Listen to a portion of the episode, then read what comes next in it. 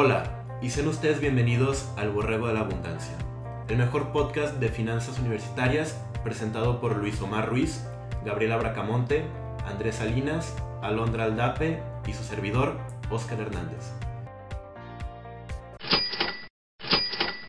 Pues ya estamos en el episodio 3, ¿verdad, Gaby? Sí. ¿Cómo estás? Bien, ¿y tú? Qué bueno, qué bueno, también bien aquí, grabando justo antes de la clase, fíjate. Responsabilidad ante Este, todo. oye, Gaby, pues, ¿de qué vamos a hablar el día de hoy en este episodio? El día de hoy vamos a hablar sobre los intercambios y las experiencias que hemos vivido Oscar y yo al vivir en el extranjero. Súper bien, bueno, yo en lo personal, del país del que voy a hablar va a ser de Suiza, eh, un país ahí que está pues, en medio de toda Europa y, me tocó vivir como que muchas experiencias muy curiosas. Entonces, ¿por qué estamos haciendo este episodio enfocado a intercambios? Bueno, básicamente porque sabemos que aquí este podcast está muy enfocado a, los universitarios y específicamente a la gente del TEC. Y sabemos que uno de los requisitos aquí en el TEC es que sean competitivos internacionalmente, ¿no? De repente te echan la, plática en el discurso así de, de high-tech o de así de bienvenida y que no, es que tienen que conocer el mundo. Entonces aquí ya afortunadamente tenemos dos personas que, que ya medio conocieron lo que es vivir en otro país y creo que sería interesante, ¿no? Platicar eh, lo que hemos vivido, lo que notamos de diferencia en otros países Claro. y, y a lo mejor también dar algunos consejos financieros, ¿no? Para si alguien llegara a visitar ese país o la zona, pues mínimo como que, que ya tengan esto en mente para que, que no tengan tanta dificultad. Claro, porque también el choque cultural de cambiar, por ejemplo, de México a Suiza no implica solo lo mismo del cambio de cultura, sino que también la finanza- las finanzas son afectadas y... Sí, pues, totalmente. Es un cambio de, de todo, tanto de cultura como de, de hábitos y obviamente financiero. Es un impacto muy fuerte tanto para la persona que va y si va con toda la familia, como fue mi caso, pues para toda la familia. Claro, Entonces, pues bueno, ¿te parece si, si comenzamos hablando de lo mío? claro. Y, y luego ya pasamos a algo que conocemos más, que es aquí Latinoamérica. Fíjate que tengo que platicar antes de- del contexto de- del por qué yo estuve en aquel lugar tan lejos aquí de México. Y bueno, lo que pasó fue que aquí yo comencé el TEC en 2015, ya, ya hace bastantitos años. Pero eh, la carrera en la que yo estaba era biotecnología. Era, no era ingeniería, eh, perdón, era ingeniería, este, nada que ver con finanzas, nada que ver con licenciatura, eh, algo completamente diferente. Yo, yo creía que iba a ganar un premio Nobel y que iba este, a, a salvar al mundo del cáncer, pues no, este, al menos ahorita ya no es el plan, pero en aquellos años yo sí creí eso. Y estuve un año aquí en el TEC y de repente llegó, de hecho fue el día de mi cumpleaños, mi familia me, me, me visitó, ya, ya no me visita para los cumpleaños, pero en aquel momento me visitaron. Y cenando me dice mi papá, oye, es que fíjate que en la empresa en la que estoy, que es Nestlé, Nestlé, eh, no sepan, pero tiene su, su sede ahí en Suiza. Ellos pues, eh, comenzaron su empresa allá y, y- y, pues, son suizos. Entonces, eh, me dice, oye, fíjate que tenemos un proyecto, entonces vamos a estar allá pues cinco años y va a ser un tiempo bastante largo y tú vas a estar aquí en la universidad y pues ponle que pues si vengamos en inviernos o, o en veranos o que tú vayas para allá, pero pues la verdad es que no vas a tener a nadie aquí en el país. Entonces si de repente te, te atropella un venado o si este, eh, necesitas hablar con alguien, pues no, no vas a tener a tantas personas. Y yo como de, no, pues sí, eh, este, es bastante cierto. Y me dice, no, y aparte pues por el lado académico, eh, creo que te sirvió bastante ir ahí a Suiza. Entonces dije, oye, pues sabes qué, Eh, creo que pues sí sería interesante. Y me dice, sí, sí, me dice, piénsalo y pues ya tú decides. Nada más que piénsalo ya, porque tipo nos vamos en, en dos meses. Entonces de que, ok, y fue de que le platiqué a mis amigos, todos mis amigos me dijeron de que sí, vete. Le platiqué como a dos profes, me dijeron de que, güey, o sea, vete, pero, pero ya, o sea, ni la pienses, ya empieza a meter papeles. Y total, nos fuimos, eso fue hace tres años. Y bueno, fue, fue todo un desafío desde el principio, porque no sé si tú tuviste ese problema, Gaby, aquí a- a- al entrar a México, porque tú de dónde vienes, para todos los que no saben. De El Salvador. Del Centroamérica. Salvador, entonces fue de, del Salvador aquí a México. No sé si tú tuviste problema eh, desde el primer punto que uno tiene que tocar, que son las embajadas. Sí, Eh, las embajadas es, es, yo creo que el primer contacto para viajar a otro país. Y fíjate que yo sí tuve bastantes problemas con, con la, las la embajadas. embajada. De hecho, fíjate, muy curiosamente, platicando con gente de allá y conviviendo con... Yo estaba en la embajada de que cada dos semanas, cada mes tenía que ir porque ahí es, hay muchos requisitos en Suiza. Pero fíjate que una de, las cosas curiosas era que ellos me decían que El Salvador tenía incluso mucho más eh, relaciones con Suiza que ni siquiera México. México, mm. sí, México se enfocaba, se enfoca más bien en países como Estados Unidos, países como Canadá y eh, países como El Salvador, por ejemplo, ha, salido como que no tanto a la zona norte, sino a todos los países así como que alrededor. Y fíjate, ellos, los salvadoreños, tenían muchos intercambios educativos con varias universidades en Suiza. Entonces, eso era, eso fue una cosa que me llamó mucho la atención. Eh, pero bueno, platicando yo de las visas, total meto papeles. Y lo que, lo, el plan inicial era que yo me fuera con mi familia. Yo en ese momento tenía ya 18 años y que yo me fuera eh, con una visa familiar. Es decir, este, como parte de, pues, de la familia, hijo de, de, mis dos papás que iban a estar allá, mi papá que era el que tenía el proyecto. El plan era que yo tuviera una visa familiar. Aceptaron a mi hermana, que era menor de edad en aquel entonces, tenía unos 15 años más o menos. Eh, a ella la aceptaron sin problemas por ser menor de edad, por todavía depender económicamente de mis padres. Eh, pero a mí no me aceptaron. A mí, este, a mí me, me dijo la embajada, me dijo, es que tienes 18 años, como que sigues viviendo con tus papás. y yo como de, pues, señor, señora, pues es que aquí en México, pues las familias todavía, bueno, los hijos todavía están como que con los papás y tal, este, así como que somos más pegaditos, ¿no? Sí. Y fíjate cómo las ideologías llegan este, a las embajadas, que ellos me decían, no es que al, al, cónsul, que es el que checa los papeles, pues no, no, se le hizo coherente que tú siguieras viendo con tus papás y que no tuvieras un ingreso económico, entonces pues nos enviaron la respuesta de que no se puede, no te puedes ir con una visa familiar.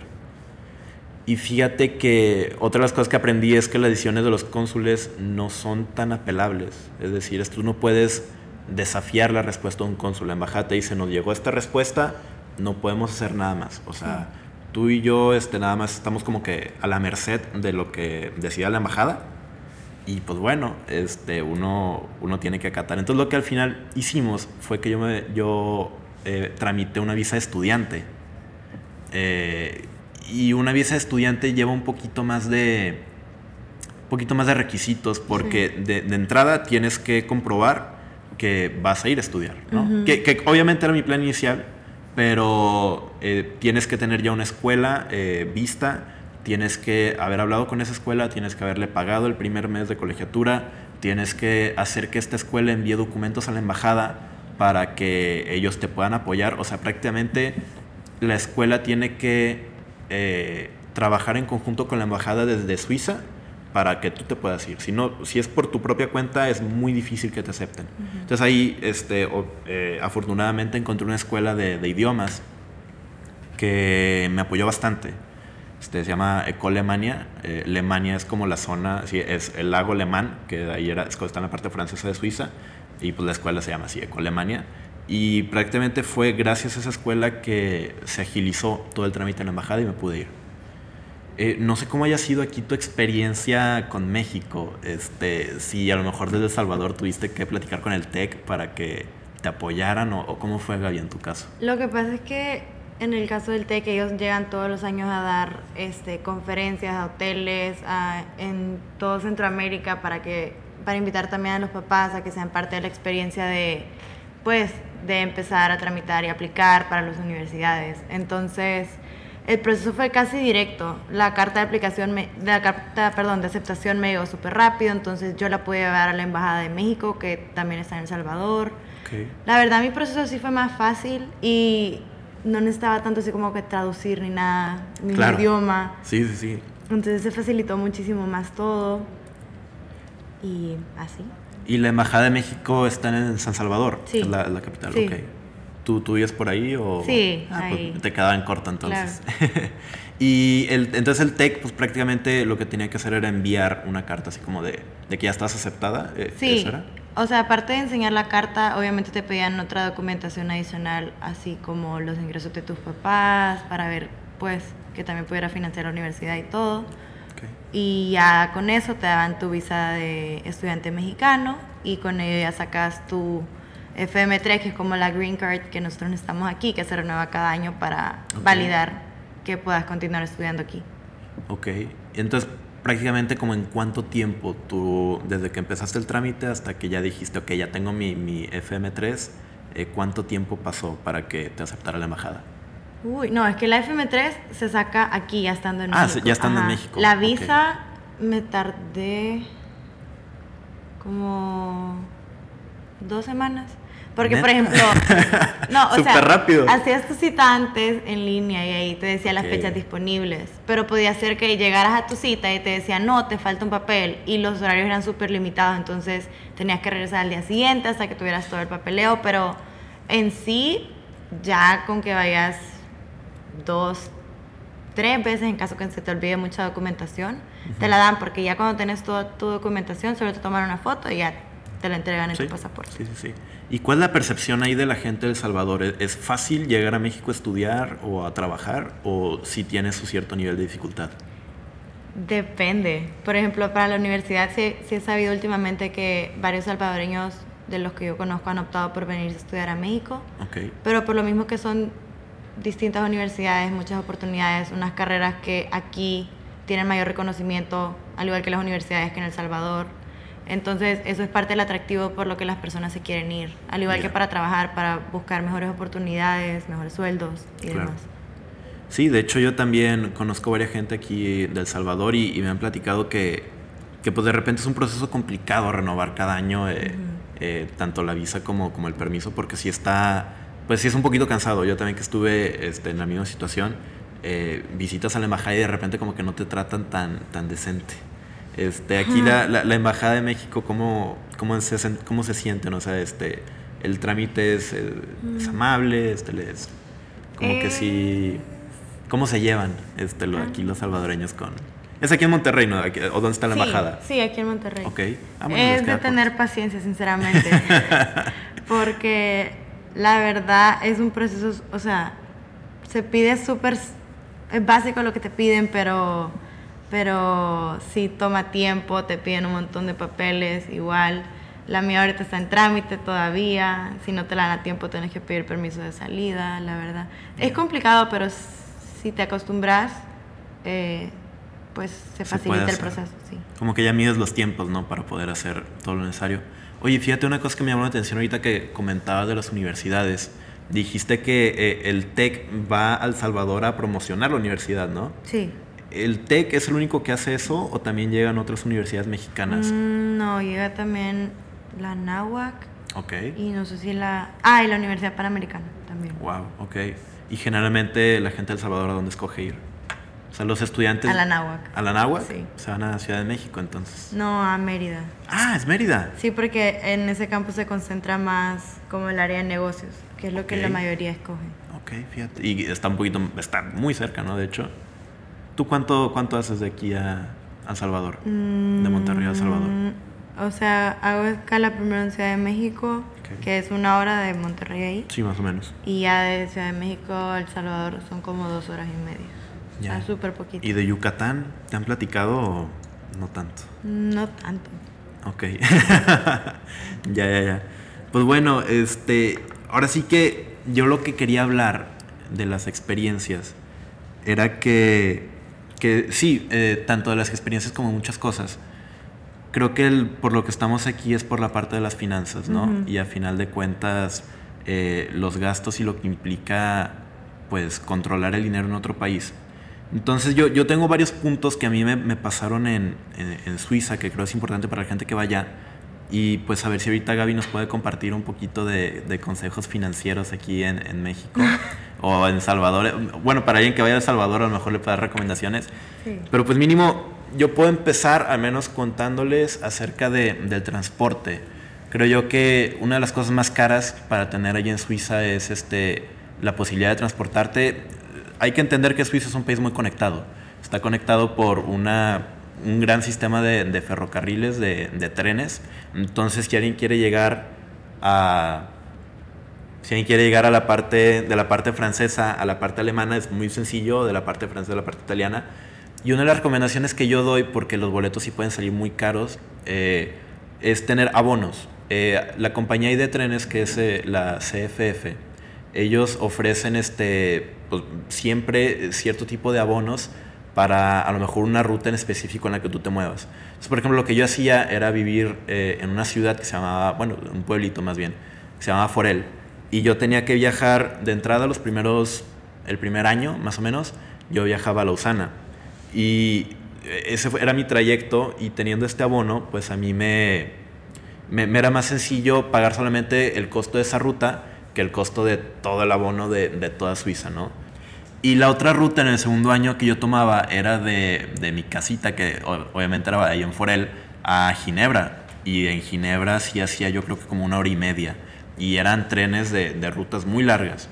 Entonces este abono te ayudaba porque de entrada es por mes, lo vas pagando por mes y solamente tiene rutas específicas. Entonces a lo mejor eh, un boleto que te costaba de una estación a otra, que es usar el metro, que serán dos minutos, tres minutos, te costaba más o menos como tres francos que... Vienen siendo 3 dólares. 3 dólares más o menos, como 60 pesos, 60 pesos por este, usar dos, dos minutos el tren. Sí. Entonces... la verdad sí es bastante. E, es bastantito. Entonces, este, sí te ayudaba al final. Al final yo terminaba pagando al mes.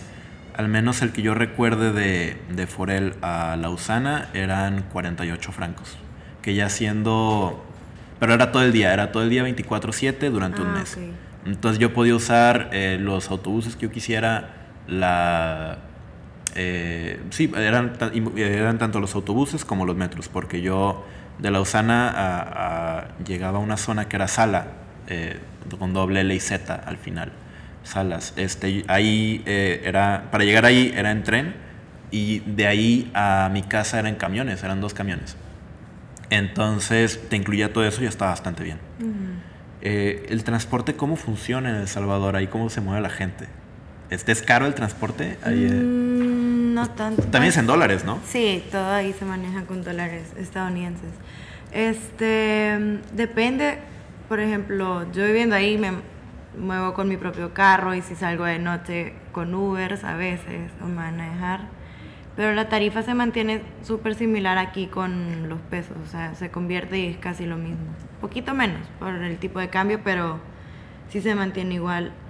Pero tú estando en el intercambio, aunque te fuiste con tu familia, tuviste que mantener así como dentro de tu margen de presupuesto lo mismo de los transportes.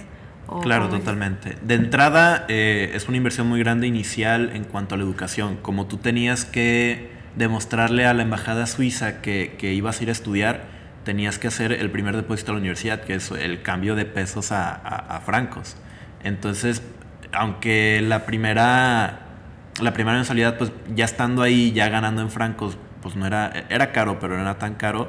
La primera inversión, estoy hablando que fueron pesos más, pesos menos, fueron como 125 mil pesos lo que tuvimos que gastar para poder pagar la primera mensualidad para que fuera eh, aceptable para la embajada que yo fuera. Entonces, a lo mejor eh, en francos no suena, no suena tanto, pero, ya, pero ya hablando en pesos, este, está complicado para una familia pagar 125 mil. O sea, y tuvimos que este, vender como que un, hay varios terrenos y a ver dónde agarramos, pero al final pues se pagó. Eh, fíjate, otra de las cosas que yo quería comentar era que no sé cómo sucede aquí en El Salvador, al menos en México, yo, el TEC nos obliga a tener un seguro médico pero como país yo creo que no, no, se nos obliga, pero allá en Suiza sí es obligatorio. Ahí eh, no te dejan entrar, eh, tal vez como turista sí, pero ah, no te dejan vivir más bien si no cuentas con un seguro médico. Eh, el seguro médico, mis compañeros que de la universidad en la que yo estaba allá, que era el École Polytechnique Federal de Lausana, ahí ellos me comentaban que había seguros desde desde muy poquitos de 50 francos más o menos al mes, eh, que era, esos eran los seguros baratos, hasta podías pagar, o sea, de ahí en adelante, te, podías cubrirte de varias cosas. Creo que el mío, que era un poquito más avanzado por el trabajo de mi papá, nos estaba saliendo como en 200 francos más o menos. Como pagábamos eh, e, en familia, al final sí tenemos pagando como unos 800 francos. Entonces, pues éramos cuatro, entonces más o menos este, como 200 cada quien y te cubre de, mucha, de muchas cosas. De hecho, yo, eh, una de mis grandes aventuras en Suiza fue que tuve una piedra en el riñón. Entonces, sí, me dio un cólico nefrítico ahí en medio de, en medio de, de, mi estancia. Y oye, pues eh, no sé si alguien le ha pasado aquí, pero es, es horrible, el dolor es, es, muy feo. Entonces, este, uno llega al hospital y, y, y, pues te, te, ponen morfina porque el dolor es muy... Eh, es ah. bastante, sí, sí, sí, te ponen morfina y te, te, canalizan y te sacan este, tomografías para ver dónde está el riñón, digo, para dónde está el riñón, este, ver, ver, si va a salir todo bien. Eh, no, y de hecho, una de, me, da mucha risa porque la enfermera mientras me llevaba mi silla de ruedas hacia la tomografía, me decía, oye, es que eh, yo lo admiro mucho a usted. Y así en medio de dolor la volteé a ver, es como de, ¿qué? O sea, me acabas de conocer cómo. me dice, sí, es que yo lo admiro porque pues ya, ya usted le va a poder presumir a su esposa en un futuro. Y yo de que, ¿por qué? Me dice, sí, si algún día su esposa le presume que ella eh, aguantó mucho dolor por haber parido a sus hijos, pues le puede usted contestar que, que la piedra del riñón es eso y un poquito más. Y yo como de, ok, este, ya conozco lo que es un dolor, ya conozco lo que es un dolor de parto. Y no, es un dolor muy fuerte. Entonces, este, gente, tomen agua. Eh, no, cuídense, hidrátense, este, aseguren tener ahí una buena hidratación porque sí, este, e, es complicado y uno, uno piensa, al menos a mí en lo que me tocó vivir, que Suiza es el país de los elfos en cuanto a medicina, pero la verdad es que a mí me tardaron en atenderme y me cobraron bastante caro y y vamos, las citas, que creo que es para eso lo que sirve seguro, eh, te dan un seguimiento muy bueno, eso sí lo puedo decir. Pero de entrada el gasto, es, el, impacto financiero es muy fuerte y eh, la atención sí es bastante deficiente, la verdad, al menos en cuanto a, lo que a mí me tocó. Sí. Eh, no sé si fue por ser extranjero o por ser otra cosa, pero sí a mí este, yo medio sufrí. A lo, mejor, a lo mejor fue el dolor hablando y fue la piedra, pero este, sí fue complicado. Entonces vamos, al final este, el seguro es una especie de, cartilla médica en donde Suiza se, se, encarga de que de entrada no traigas nada de tu país para acá. este, que pues, eso es más para gente a lo mejor del sudeste asiático que este, malaria y toda esta onda, pero... O incluso aquí en México que ya nos estaban queriendo prohibir por la chikungunya y todo eso. este, pero e, es, un registro médico y creo que eso es muy, pues muy primermundista, ¿no? Este, Al menos aquí en México no, no, no se hace. ¿En El Salvador eh, hay algún tipo de...? De seguro sí. Incluso yo antes de venirme, mis papás me dijeron así como que, ok, cualquier cosa que te pase, aparte del seguro que estás pagando en el TEC, porque también aquí está la opción de escoger cualquier tipo de seguro. Sí. Tú contás con el tuyo El Salvador, que es internacional, por cualquier cosa. Y yo también ya, ya lo usé una vez. No fue una experiencia para nada similar. Lo mío fue súper accidente foráneo que hasta me da vergüenza contarlo, pero literal lo único que me pasó fue que me corté el dedo el chiquito por estar abriendo una lata de atún. Así de triste, pero me, me, dieron ocho puntadas. Porque sí fue profundo, o sea, yo me herí y empecé a sangrar un montón y dije, no, todo está bien, tranquilo mi co-roomie, eh, cuando vivía en residencias, estudia medicina y le dije como, mira, Mary, como, ¿será que va a estar todo bien? Y me dijo, sí, solo ponete una curita y ya todo bien. Ah, este, súper profesional la muchacha. Sí, ya solo bajé, o sea, pasó una hora y no paraba de sangrar, entonces ya bajé con la, con la enfermera que está en residencias. Okay. Y me dijo que no, que tenía que ir al hospital. A todo esto a mí nunca en la vida me habían llevado al hospital. Yo, ¿Jamás? Nada, o sea, primera experiencia fuera de mi casa, fuera de mi país, de mis papás. Entonces yo iba preocupada, pero ya con el seguro del TEC, este, pues me lo cubrió todo, me cubrió eso, me cubrió que me quitaran los puntos y todo, pero sí. Oye, pues fue una herida, pone tú ambulatoria, pero ya mínimo, mínimo ya descubrimos que, que, el seguro del TEC sí funciona, ¿no? Este, en, casos de foráneos. Eh, oye, pero qué, experiencia tan, tan dramática. Demasiado foránea. Demasiado foránea, pero pues sí, este, tener en cuenta también los seguros médicos, como podemos ver en emergencias. A lo mejor uno cree que un seguro no sirve de nada, es un gasto pues eh, a lo tonto, pero la verdad es que cuando nos pasa, pues es lo que nos termina salvando, ¿no? claro. Entonces es muy importante mantener esta, esta parte. Eh, fíjate que una de las cosas que yo quería hablar ahí de Suiza era la comida.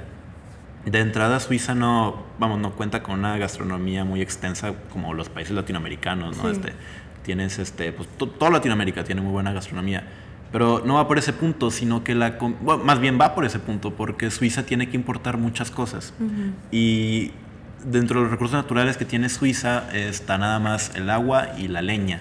Pero de allá en fuera no tienen este, eh, pues tantas posibilidades de, de, de producir cosas. Entonces, eh, importa mucha comida. Y fíjate que la comida justamente en los centros comerciales o en las tiendas, que allá no hay tantas tiendas de, de, la esquina, o sea, allá no hay Oxxos, ni 7-Elevens, ni nada. Eh, ahí tienes que ir al centro comercial, que allá este es un duopolio, es este Migros ah. y es este, ay, se me está yendo, eh, Cop, se llama Cop. Entonces, este, ahí o, o, el centro comercial o es Migros o es la Cop, que es, es el nombre corto de cooperativa, no sé qué, no sé qué, pero la gente lo conoce como COP. Y una técnica ya muy interesante pues es cazar las ofertas, que haya ofertas este, en francés, bueno, allá en Suiza le dicen acción. Entonces, este, cazar eh, las ofertas al final te termina ahorrando un gran, gran, una gran cantidad de dinero. Claro. Porque pues está complicado y de repente la carne es carísima eh, los lácteos también son muy caros. Eh, incluso te vendían tortillas empaquetadas, fíjate, hablando, hablando de, Pero no estoy hablando de tortillas de maíz, tortillas de harina, este, porque el mundo cree que aquí de burritos no pasamos. Eh, y las tortillas eran muy caras, costaban, yo recuerdo, 13 francos. Que 13 francos terminan siendo. Sí, 13 dólares. Sí, 13, sí, 13 dólares. Entonces, este, allá hagan la multiplicación. pesos. Sí. Allá hagan la multiplicación por 20 y, y pues ni siquiera era un kilo, pero un paquete así de tortillas de 10, 15 tortillas te costaba 13 francos. Mientras que aquí con, aquí con Doña Mari te cuesta este, pues mucho menos, ¿no? Claro. Entonces, eh, la comida es algo muy, muy importante. Sí, está bien eso que, o sea, que hayas aprovechado las oportunidades de ahorrar. Porque uno cuando, por ejemplo, cuando aprovecha todas esas promociones, no siempre tiene que hacerlo con la actitud pensando así como que, ay, soy bien codo, quiero, o sea, solo por ahorrar sino que lo tiene que ver como una oportunidad de saber administrar mejor tu dinero, aprovechar las oportunidades que se te presentan para poder después tener, no sé, el dinero que te sobra lo puedes destinar para invertir en otras cosas, invertir en CETES, como se vio en el episodio pasado, cosas por el estilo, que a la larga también te ayudan a, pues, a desarrollarte mejor en tus finanzas, a ser más disciplinado y aprovechar al máximo las oportunidades que se te presentan. Qué bueno que mencionas esto de inversiones porque a mí también tuve la, la oportunidad de, sacar una cuenta bancaria ahí en Suiza. Este, sí, así como tú vas aquí y sacas en Citibanamex o en eh, Banorte cualquier cuenta de ahorros, bueno, ahí también yo dije, mira, pues ya estoy aquí por bastantito tiempo, voy a sacar una cuenta. Y eh, es, el proceso es muy similar a, aquí en México. De hecho, me sorprendió lo similar que era. Ahí en vez, solamente en vez de pedirte tu, tu INE, te piden tu pasaporte pero de ahí en fuera te abren tu cuenta y, y es muy sencillo. Eh, funciona, la, tienes tu app así en el, teléfono. La única cosa que tienen que tomar en cuenta es que ahí Suiza tiene bancos por regiones. Entonces yo ah. vivía, yo vivía en la zona francesa, específicamente en la zona de, de que era es B-A-U-D. Entonces ahí yo tenía una cuenta en el banco cantonal de Bo. Y, y, y, algo curioso era que tú de repente viajabas a Ginebra que ya no es el, cantón de Bo y, era, es el cantón de Ginebra y no, no, podía yo sacar dinero ahí en los cajeros. era diferente. Entonces yo tenía que sacar dinero en un cajero en esta región y luego traérmelo a, Ginebra para poder gastarlo y que al final pues obviamente la, moneda no, cambia, pero los bancos sí. Entonces tengan mucho cuidado a la hora de, de, de ver en qué banco abren su cuenta porque de repente tú vas a otra parte del país y ya no puedes tener tanto acceso a tu, a tu dinero. Sí, no, a mí aquí se me, se me facilitó la verdad porque en El Salvador también está Scotiabank, entonces yo desde un principio traje esa tarjeta y la estaba usando y ahí me depositan y pues lo único es que se, se me convierten los dólares a pesos, que me conviene más. Pero sí me ha funcionado bien, por suerte.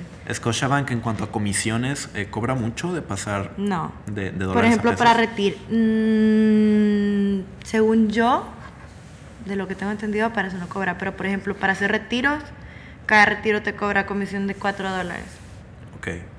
Que la verdad no es mucho, porque, por ejemplo, tengo otras, otros amigos que, por ejemplo, no tienen Scotiabank, que no es compatible, que tienen que sacar, por ejemplo, de sus tarjetas de bancos de sus países, por ejemplo, una amiga de Nicaragua, y la comisión que le cobran son, pueden ser mínimo 12 dólares por hacer el retiro, aunque sea de 400 pesos. Ok. Entonces sí es bastante la diferencia, es algo que aprovecho de que tengamos un banco en común, por ejemplo. No, pues muy, muy interesante cómo se manejan los bancos, ¿no? Y una duda más que tengo con lo de las comidas. Hay algo que decías tú, por ejemplo, para evitar gastar mucho era hacer súper y ustedes cocinarse o comer mucho afuera. ¿Cómo hacían para administrar? Fíjate que un, una gran eh, cosa que tenemos, bueno, un gran milagro que tenemos ahí en la casa era que mi mamá estaba ahí. Entonces, este, mi mamá fue ahora sí que la, alquimista de la comida, porque ella eh, de repente faltaban tortillas así de, pues, las que conocíamos aquí en México, pues ella se ponía a hacer tortillas. O de repente, pues la familia veíamos que, que las cosas, no sé, este, los postres o un pastel o un panque o cosas así eran muy caros en un centro comercial. Pues bueno, ella lo hacía ella este, ahora sí que se echaba tanto la, comida del día como este, los postres y, todo lo demás, ¿no? Entonces, si ya, eh, si le saben mucho a la gastronomía y, a cocinar, creo que no van a sufrir tanto en otro país. Porque vamos, este, comprar las tortillas te costaba 13 francos, pero comprar el kilo de harina te costaba un franco y medio, más o menos. Entonces tú tenías un kilo de harina y podías hacer este, las tortillas que tú quisieras. Entonces ayuda bastante saber cocinar. Este, uno, uno cree que de foráneo no aprendemos mucho, pero aprendemos bastante. Oye, fíjate que por último, eh, lo que quiero comentar también de Suiza es la parte de las multas. Ahí, como a lo mejor la, audiencia lo conoce, eh, Suiza es un país con reglas muy estrictas. Entonces, eh, hay que tener mucho cuidado con las multas, tanto en la parte de vehicular, si ustedes están manejando un vehículo, hay eh, foco rojo que te pases en la calle, semáforos, foco rojo que te va a llegar tu multa de 80 francos. Eh, si no tienes tu, allá le llaman viñette eh, autoroutière, que es como la viñeta de, la carretera, ¿no? Fíjate que aquí en México pues uno paga este, caseta, ¿no? Este, cada vez que quiere viajar a, a otro, pues a otra ciudad, a lo mejor aquí en México hay casetas por todos lados. Este, ya no, allá ellos tienen este, un, timbre en donde lo pegas a tu carro y puedes pasar y, no hay ningún problema, lo pagas cada año. Entonces sí te cobran como 100 francos más o menos, pero es muy eficiente. Ah, claro. Y a la hora de, de también la parte de separar la basura, también ahí es muy importante. Ahí eh, lo que hacíamos nosotros, o que creo que se hace en, en muchas comunes, es que ellos tienen ahí su basurero, que es un basurero municipal pero aquí uno piensa en el basurero y piensa en las montañas de basura que, hay en México y no, la verdad es que allá está todo súper organizado y hay gente que está supervisando que tú llegues con tus bolsas de basura bien separadas. Entonces de repente este, uno pues de mexicano que, no tenemos tanta cultura, de repente sí nos llega una multita de, que oye, es que en tu bolsa de, vidrio encontramos un aluminio. Eh, o este, en, tu, en tu bolsa de, de plástico encontramos que no es el plástico que se tira en tal contenedor o sea, a lo mejor si en el, en el contenedor de PET, de plástico PET, eh, tiraste un plástico que no es PET, pues bueno. Este, y, la gente, no, y, lo platicábamos y la gente se impresiona de, de, que, oye, ¿cómo sabían ellos que yo tenía en mi, en mi bolsa de basura tal tipo de plástico? Pues lo saben. Entonces, eh, mucho cuidado respecto a esa parte. Y pues prácticamente eh, es eso. También en cuanto a, en cuanto a las a, la vivienda en la que vives, nosotros tuvimos la oportunidad de rentar una casa eh, ya en el, segundo año en el que estuvimos ahí. Y fíjate que la casa era de, 1832, o sea, era, era, una casa muy vieja. Entonces, eh, incluía también muchos costos que al final el rentero era quien los cubría, pero obviamente eh, si tú llegas ahí a, hacerte cargo de los costos, pues también tomar en cuenta eso. Gaby, ¿algo quieras comentar? Algo adicional a, El Salvador o a México? Pues, por ejemplo, algo que sí eh, tuve que y considero que cualquiera que se vaya a intercambio tiene que hacer es dedicar un montón de tiempo a, puedes evaluar las, pues, las opciones así de vivienda, ver qué te conviene más, por ejemplo, ver qué servicios te incluye, cuáles no, porque a fin de cuentas eso también forma parte de tu gasto. Independientemente lo paguen tus papás, lo pagues tú, es un gasto que estás al que estás incurriendo y al que vas a estar incurriendo pues por el periodo que estés en el intercambio.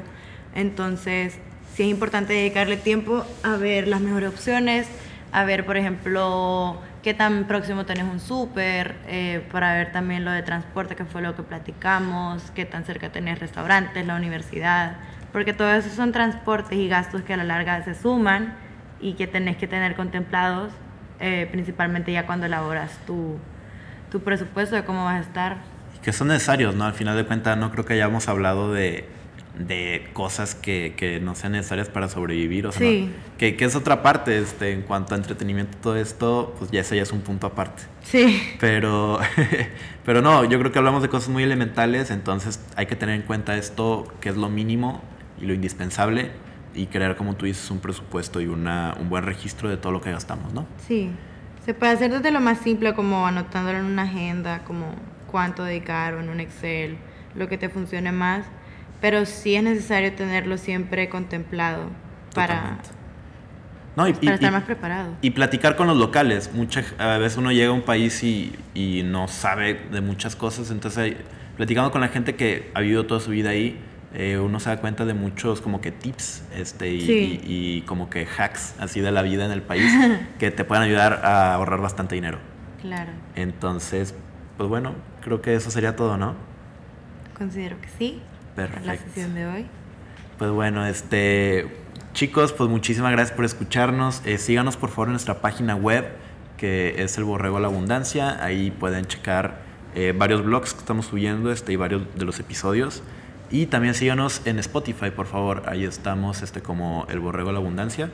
Y en la cuenta de Instagram, que es también el mismo nombre, el Borrego de la Abundancia.